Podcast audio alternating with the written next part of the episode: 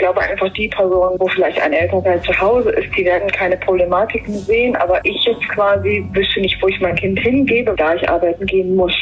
Für die alleinerziehende Krankenschwester Monika Remi wirken die früheren Weihnachtsferien in NRW nicht gut genug durchdacht. Ihre Kritik gleich hier im Podcast. Der Rheinische Post Aufwacher. Der Nachrichtenpodcast am Morgen. Heute ist Freitag, der 13. November. Ich bin Julia Marchese. Schönen guten Morgen. In der Hoffnung, dass uns das heutige Datum kein Unglück bringt, schauen wir mal direkt zu Beginn auf das Wetter für heute und das bevorstehende Wochenende. Der Tag beginnt mit leichtem Nebel, auch im Tagesverlauf bleibt es dann zunehmend dicht bewölkt. Am Nachmittag ist dann auch etwas Regen drin und das alles bei Höchsttemperaturen zwischen 14 und 12 Grad. Auch in der Nacht bleibt es von den Temperaturen her sehr mild bei 11 bis 7 Grad. Stellenweise ist aber auch Regen möglich, das meldet der Deutsche Wetterdienst. Der Start ins Wochenende Wochenende am Samstag beginnt recht ähnlich, stark bewölkt und im Norden ist auch etwas Regen möglich. Im Tagesverlauf sehen wir dann aber auch wieder die Sonne. Die Temperatur liegt dann bei milden 14 bis 17 Grad. Weihnachten im Kreis der Familie. Das ist die Begründung für den aktuellen Lockdown und das ist auch die Begründung für die Weihnachtsferien, die nach Willen der Landesregierung schon einige Tage früher beginnen sollen. Ein Geschenk an die Familien, könnte man meinen. Doch nicht alle sind davon begeistert.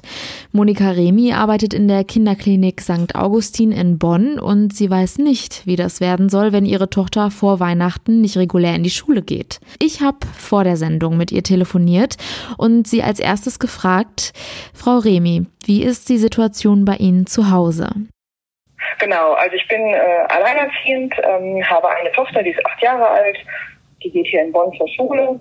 Ich äh, arbeite in einer Kinderklinik und arbeite dort im Entlassmanagement und auch auf der Intensivstation und äh, arbeite, wie gesagt, dieses wunderschöne Wort sich anhört, systemrelevant. Also ich habe auch in der Zeit, wo jetzt äh, die Schulen geschlossen waren, hatte ich immer die Notbetreuung in Anspruch nehmen müssen. Das mal, mal mehr gut und mal schlechter lief. Ähm, ich musste immer auf Fremdbetreuung. Ich hatte keine Familie, wohnen in der Nähe, die wohnen halt weiter weg. Und es ist halt immer auf Freunde muss ich zurückgreifen. Und das ist ja auch nicht der Sinn der Sache, wenn man ein schulpflichtiges Kind hat. Und was halten Sie von der Idee, dass Ihre Tochter schon früher in die Weihnachtsferien geht? Ich finde das sehr, sehr unüberlegt. Also vom Prinzip her ist es ja in Ordnung, dass man die Kinder irgendwie aus diesen, sagen wir mal, Gefahrenzonen rausnimmt. Ähm, ähm, jetzt habe ich ein Grundschulkind. Ich glaube, da ist es noch äh, etwas eingedämmter, aber ähm, vom Prinzip ist gut. Also nicht, es ist nicht durchdacht. Es ist absolut nicht durchdacht. Ähm, ich glaube einfach, die Personen, die Homeoffice machen können, wo vielleicht ein Elternteil zu Hause ist, die werden keine Problematiken sehen. Aber ich jetzt quasi wüsste nicht, wo ich mein Kind hingebe, weil ich müsste eine Fremdbetreuung suchen, da ich arbeiten gehen muss. Ja, ich werde auch kein Frei bekommen, ich muss arbeiten. Und das andere ist, mein Kind kann dann zu Hause bleiben oder fremdbetreut werden, damit ich Weihnachten zu Oma Opa gehen kann. Was mache ich dann, wenn ich weiterhin Kontakt habe zu Covid-Positiven? Für mich ist es unüberlegt, also nicht zu Ende gedacht. Also Sie sagen, Sie haben im Krankenhaus weiter Kontakt mit vielen Menschen, können also eine Ansteckung mit Corona selbst nicht ausschließen. Da ist der Vorteil der frühen Ferien überhaupt nicht gegeben. Genau, der Vorteil ist nicht da. Für mich ist auch nicht schlüssig, weil was, was mache ich da mit meinem Kind? Also ich kann sie nicht alleine zu Hause lassen. Ja, ein Achtjährigen kann man nicht alleine zu Hause lassen. Keine sechs, sieben, acht Stunden. Das geht einfach nicht. Also muss ich gucken, wo geht das Kind hin? Wer betreut mein Kind? Ähm, und das finde ich, also ich finde es halt, wie gesagt, nicht durchdacht, weil meine Planung ist ja so. Ist Schule, ist halt, ja, ich habe schon Absprachen, wenn jetzt halt spontan die Schule ausfällt, weil irgendwie ein Lehrer krank ist, dann kann die natürlich morgens irgendwo zu einer anderen Familie hin.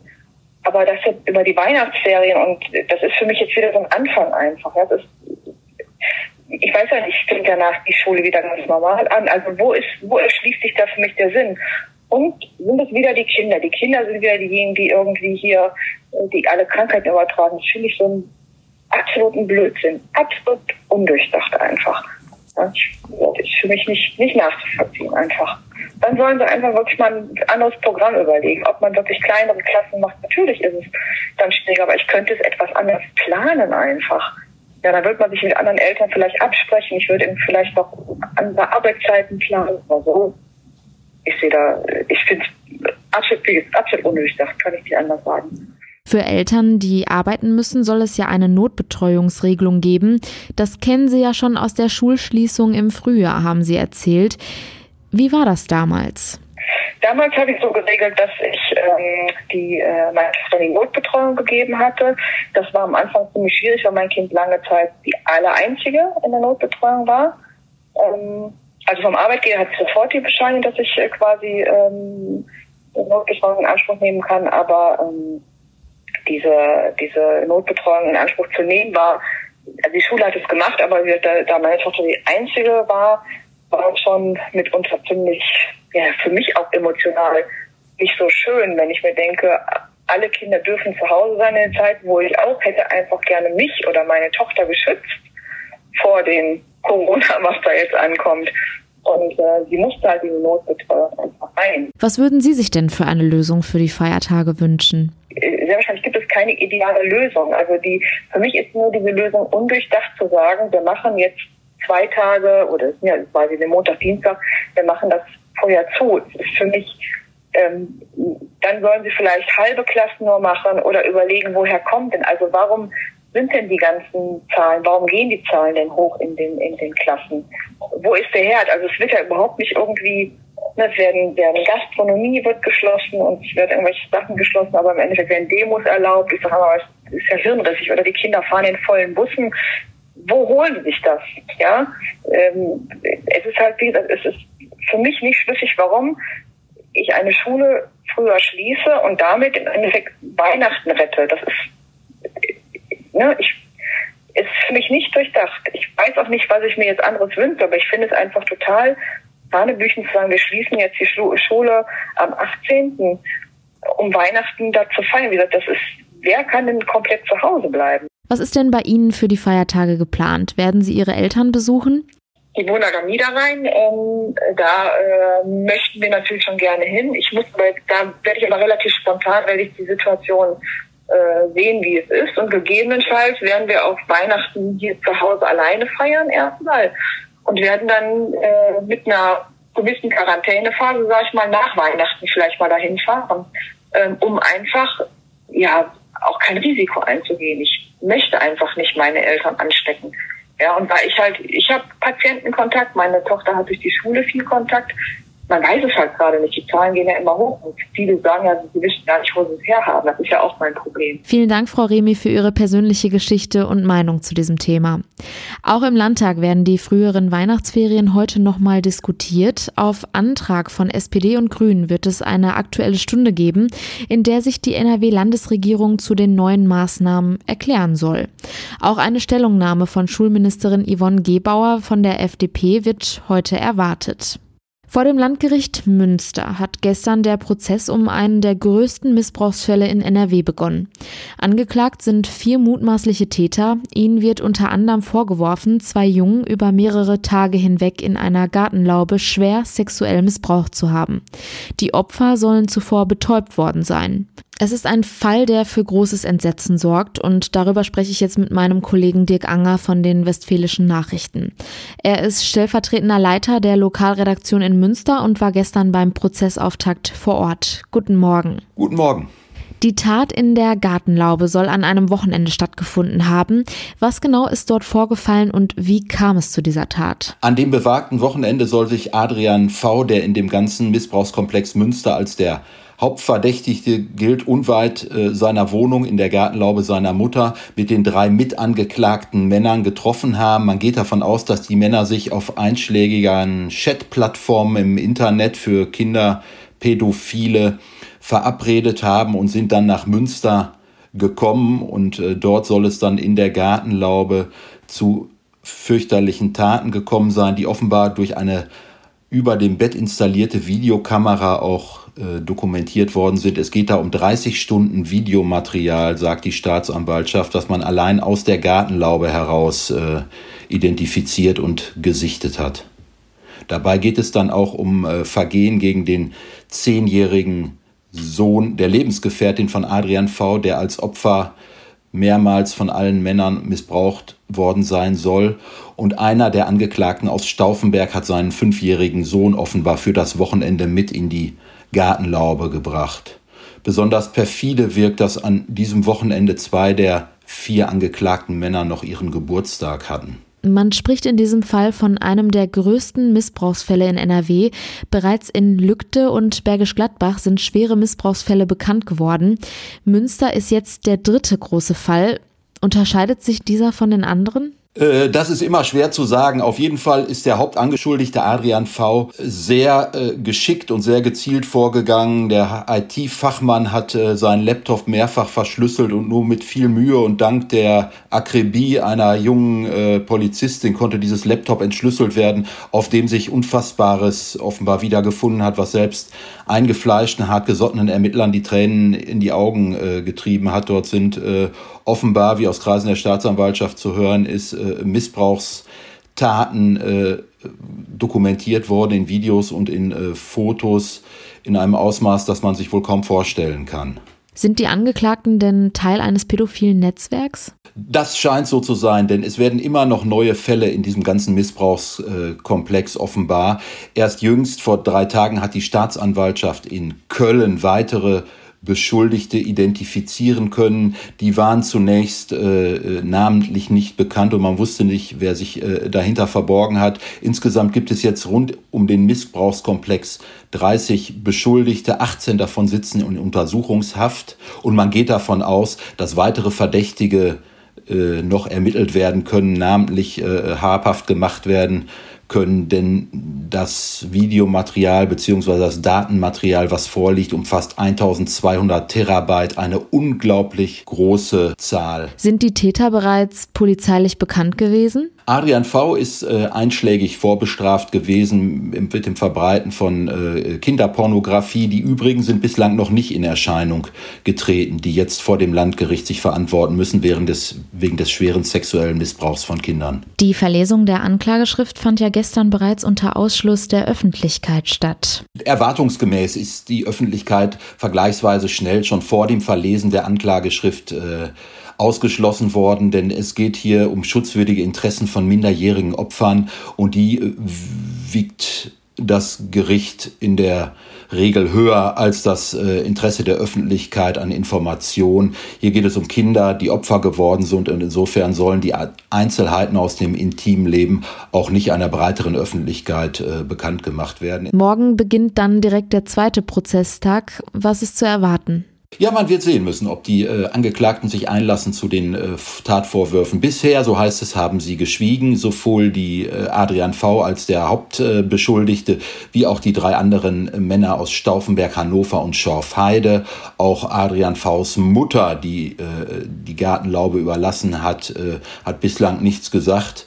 Äh, ob das so bleibt, wird der morgige Tag bringen. Vielen Dank, Dirk Anger, für die Eindrücke aus Münster. Die aktuellen Nachrichten aus Düsseldorf haben jetzt die Kollegen von Antenne für uns. Guten Morgen. Guten Morgen. Bei uns geht's heute um ein mögliches Corona-Impfzentrum in Düsseldorf. Dann sprechen wir über geplante Verkehrsprojekte hier in unserer Stadt. Und dann ist ja heute Freitag der 13. Und das heißt, heute ist Rauchmeldertag. Im ISS-Dom oder auf dem Messegelände in Stockholm könnte bald ein Corona-Impfzentrum entstehen. Offizielle Anfragen gab es bei den Veranstaltern bisher nicht, sie sind aber offen dafür, ein Impfzentrum einzurichten. Das haben die Sprecher von D-Live und von der Messe auf Anfrage von Antenne Düsseldorf bestätigt. Die Einzelheiten hat Antenne Düsseldorf-Reporterin Kirsten Hedwig-Rondorz. Die Impfungen in den Zentren könnten die Ärzte aus Düsseldorfer Praxen übernehmen. Wir müssen uns aber bewusst sein, dass es bei dieser riesigen Impfaktion Probleme geben wird, betont Gesundheitsminister Laumann. Denn viele Ärzte müssten zum Beispiel zeitweise ihre Praxen schließen und könnten sich nicht um Patienten kümmern, während sie die Menschen in unserer Stadt gegen das Coronavirus impfen. Insgesamt soll es in NRW zwölf solcher Zentren geben. Über zwei Millionen Spritzen und fast neun Millionen Kanülen sind bereits bestellt. In der Düsseldorfer Innenstadt wird im nächsten Jahr der Verkehr gleich an mehreren Stellen neu geregelt. Am Rhein und rund um den Wehrhahn sind zum Beispiel neue Radwege geplant. Und auf der Kaiserstraße soll die Rheinbahn entlang des Hofgartens eine eigene Spur bekommen. Mit diesen Themen beschäftigen sich heute Nachmittag die Stadtteilpolitiker in der Innenstadt. Antenne Düsseldorf-Reporter Joachim Bonn. Die Straßenbahnen der 701, 5 und 6 kommen im Moment stadteinwärts oft nur stockend voran. Sie sollen im Frühjahr auf der Kaiserstraße eine eigene Spur bekommen. Endgültig muss das der Verkehrsausschuss nächste Woche entscheiden. Das gilt auch für die neuen Radspuren rund um die Kreuzung Pempelforter, Kölner Straße und Wehrhahn. Hier soll sich die Lage für Radfahrer deutlich verbessern. Ebenso am Rheinufer. Hier gibt es Pläne für einen neuen Radweg zwischen Rheinterrasse und Rheinuferpromenade. Er soll bis nächsten Sommer fertig sein und rund eine Millionen Euro kosten. In unserer Stadt erinnert die Feuerwehr heute an die Wichtigkeit von Rauchmeldern. Freitag der 13. ist bundesweiter Rauchmeldertag. Die kleinen Geräte können Leben retten. Durch die Rauchmelder werden Menschen viel früher gewarnt. Deshalb käme es seltener zu wirklich großen Bränden, sagt Christopher Schuster von der Düsseldorfer Feuerwehr. Besonders nachts seien Rauchmelder wichtig. Rauchmelder sind besonders wichtig, weil wir Menschen nachts über unseren Geruchssinn nicht geweckt werden. Das heißt, wenn wir nachts schlafen und es zu einem Brand kommt, werden wir durch den Brandrauch nicht wach. Dafür sind die Rauchmelder da, die uns frühzeitig warnen, sodass wir noch genügend Zeit haben, bei einem Entstehungsbrand das Gebäude zu verlassen und uns in Sicherheit zu bringen. In unserer Stadt ist für die Installation der Rauchmelder der Vermieter verantwortlich, für die Wartung der Mieter. Rauchmelder sind in Kinderzimmern, Schlafzimmern und Fluren vorgeschrieben. Und soweit der Überblick aus Düsseldorf. Mehr Nachrichten gibt's auch immer um halb bei uns im Radio und auf unserer Homepage antennedüsseldorf.de. Kommen wir nun zu den weiteren Meldungen aus NRW. Gerade frisch in die Ausbildung gestartet, voller Hoffnung für die Zukunft und dann schlägt Corona zu. Azubis aus ganz Deutschland erleben die Pandemie sehr unterschiedlich. Das wurde gestern bei einer virtuellen Veranstaltung mit Auszubildenden, Ausbildern und Bundeskanzlerin Angela Merkel deutlich.